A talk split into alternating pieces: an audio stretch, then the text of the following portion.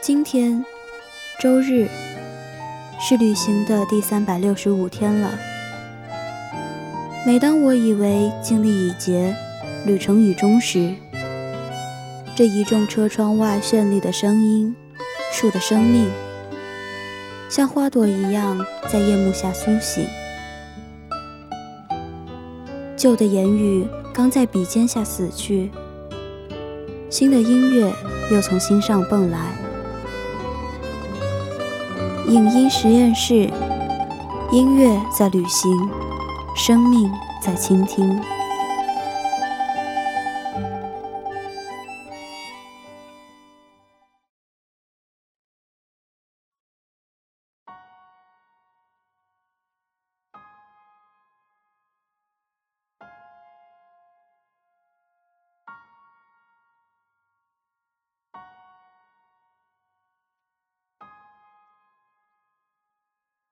二零零八年的夏天，酒吧打烊了，大门敞开着，桌上放着最后一瓶啤酒。蝉鸣声叫了整夜，拉下了最后的夜幕。二零零八年的夏天，夜市通明的灯熄掉了，留下一地的残余，地上油得发黑，街上空无一人。二零零八年的夏天。呼啸的大海停止了，离月亮只有几英尺的礁石上，静悄悄地留下一块贝壳。十年是一道分水岭，这十年很厚，旧公园、出租车和收藏的邮票、黑眼圈、失眠夜和数不尽的咖啡罐。这一年被用力的记住。好像往前一跨，就是另一个时代。报纸肆意写着零八年的金融危机，大街小巷都唱着曲婉婷的《我的歌声里》。再往下去，就是电影。电影是生活的隐喻，投射着另一个时空里发生的故事，或真或假，似虚似幻。如果要给2008年一个标签，我会给他注上追逐。小人物的追逐就是这样，是不遂人愿的。卑微后面，一定站着他的对立面，世界上最坦荡的爱意。今天要说的电影，都是2008年的故事。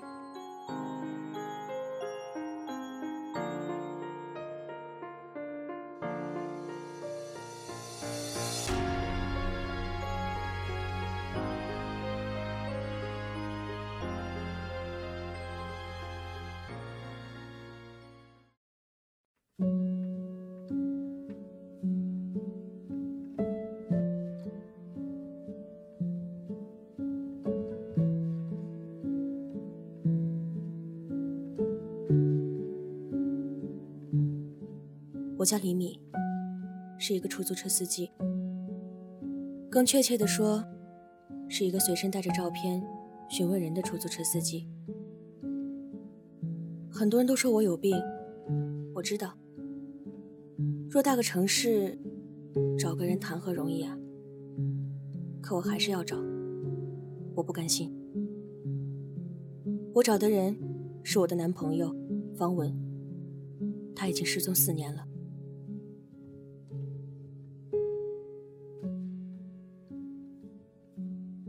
李米是一个出租车司机，他嘴里总是叨叨着神秘的数字。他会问每个坐过他车的人：“见过一个男人吗？”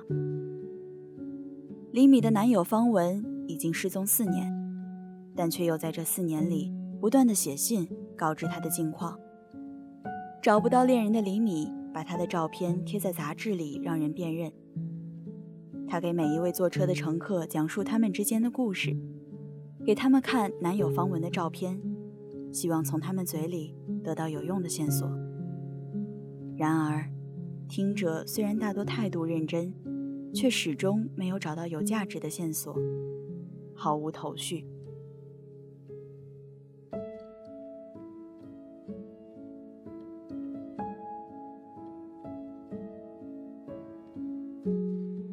他会给我写信我就知道。他没有离开我，他就在我身边，所以我得找到他。一千四百六十天，一千四百六十天啊！我就攥着这点苗头等下去，他的字字句句就是我等下去的力量。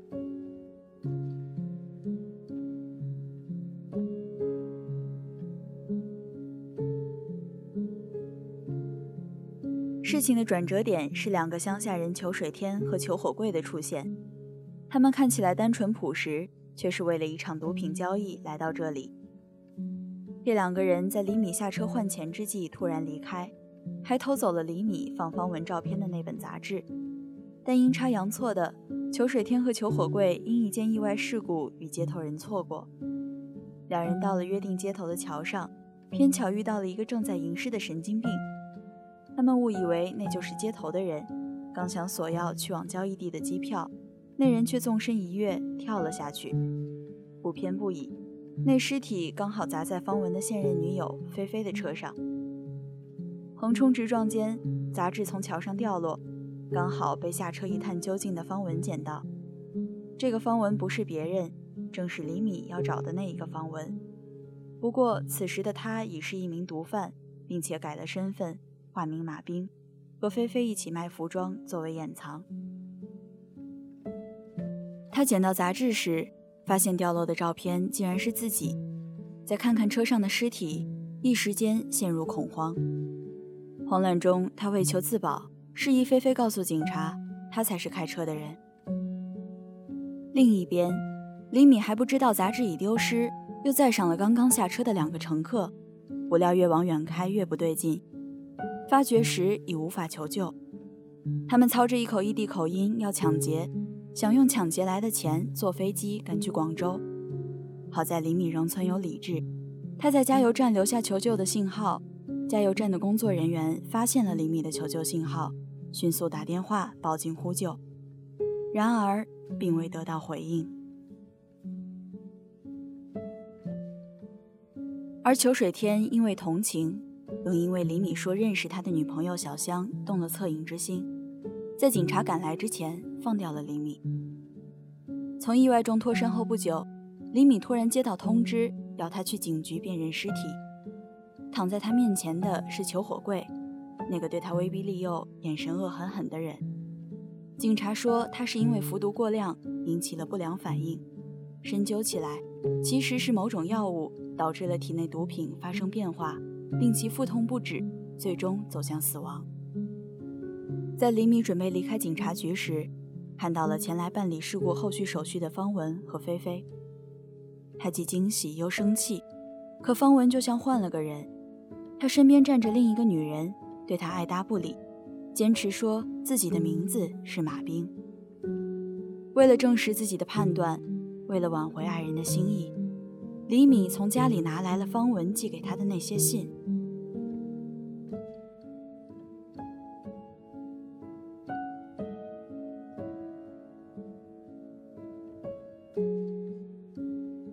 八十三天，我打算回去了，李米。我成不了他们看上的那种人，看来只能这么普普通通了。我真的没用，是不是你也觉得我很没用啊？二百二十一天，我快回去了，李敏。多多少少，我可以算是一个有用的人了。我已经能够看到我们未来超市的样子了。你会原谅我吗？四百三十天，我和以前不一样了，李敏。也许我已经成了你父母能看得上的人，谁知道呢？昨天我从电视上看到了昆明，我突然一下子哭了。你还在等我吗，李米？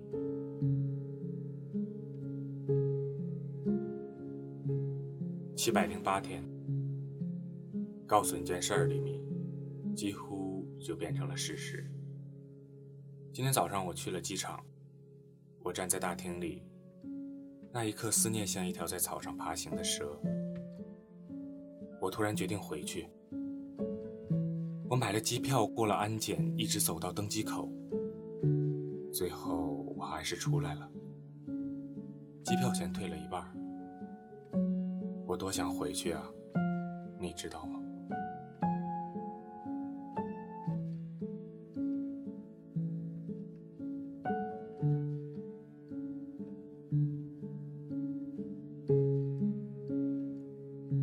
可警方却为了放长线钓大鱼，在笔迹鉴定结果上做了文章，称马兵的笔迹和信件不符，他不是李米要找的人。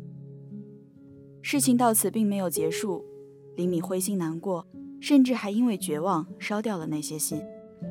而方文则被同伴怀疑，在街头中先被放鸽子，再被追杀，最终也从天桥坠落，砸在了李米车上。最终，在方文生前留下的录像中，很多事情都有了答案。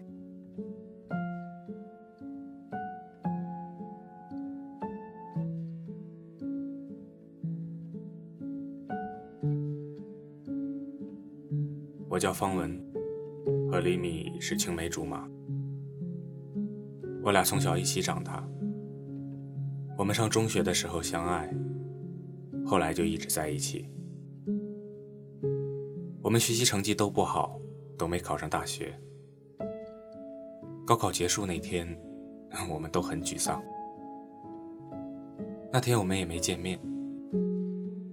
我从考场出来，花了五块钱买了一张游泳票，在游泳池里待了一个下午。明晃晃的太阳下，我第一次哭了。那是我第一次感到绝望。后来我做了出租车司机，在城市大大小小的角落里穿梭。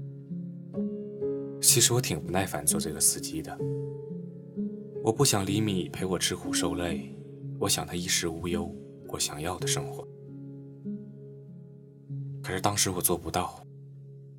我也知道他爸妈不喜欢我，觉得我没什么用。我的确挺没用的。于是我决定离开他。这些年，我一边拼命赚钱，一边暗中观察着李米。我知道他在找我，但是我不敢去见他。我知道我做了很多错事，回不去了。我也没办法再陪李米了，但我还是想说，遇到他是我长这么大最高兴的一件事儿。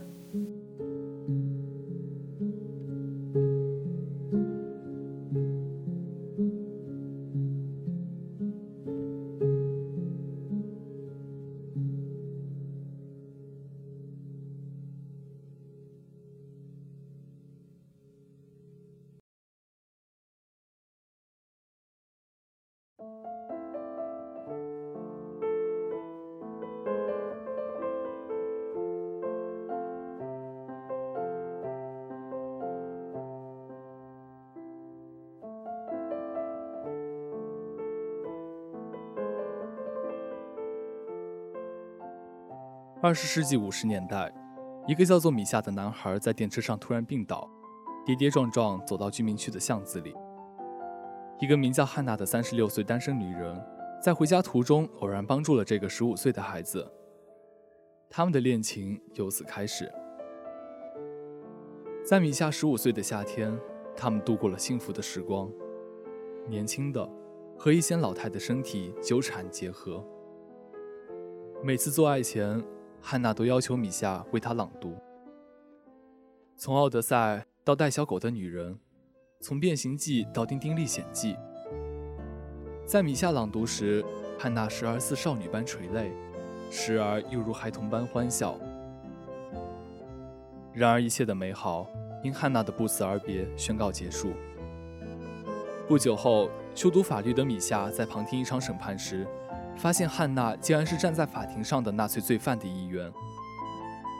她曾是奥斯维辛集中营的一名女看守，有许多妇女儿童在她的看守下走向死亡。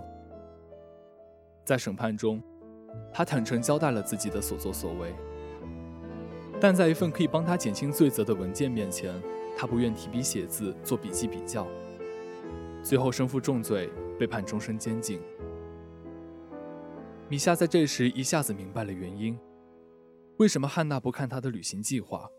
为什么在拿到菜单时神色紧张？为什么总是不厌其烦地听他阅读？汉娜其实是一个无法读写的文盲，但她拒绝向任何人袒露自己的缺陷，即使替他人受过而终身监禁，也要隐藏她是文盲这个秘密。米夏本是可以说出真相，替他减轻罪与罚的，但他最终选择了沉默。多年后，往事挥之不去，旧情萦绕心头。米夏开始给狱中的汉娜寄自己朗读的磁带。汉娜通过磁带和书的逐字对比，学会了阅读和书写，并且开始给米夏写信。但米夏从来没有回过信。二十年过去了，汉娜出狱的时间到了。米夏多年来第一次到狱中看望已经白发苍苍的汉娜。然而，汉娜不愿去面对出狱后的生活，在她走后，选择了自杀。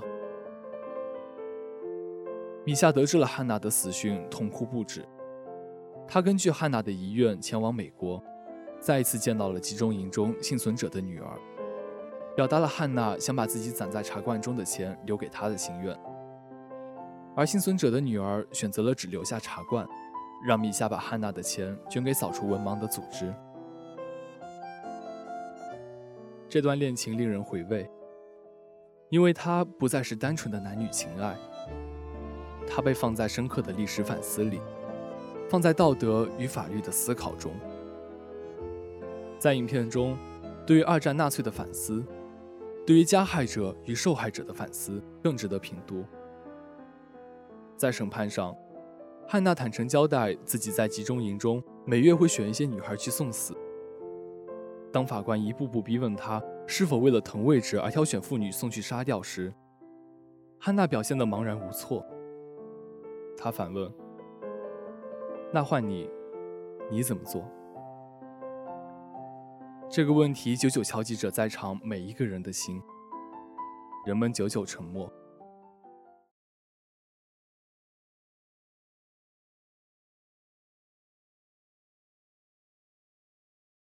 李米执拗的爱情，汉娜自卑的一生，留在了二零零八年。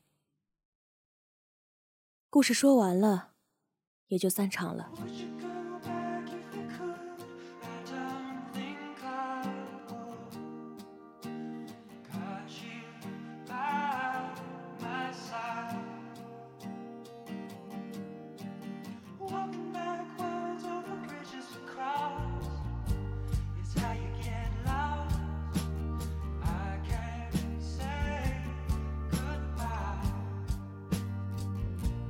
本期的影音实验室到这里就全部结束了。播音：小明、小迪、三川、一碗泡面。采编：小龙真高兴。机务：培根芝士小点心。鲤鱼有只羊。我们下周同一时间再见。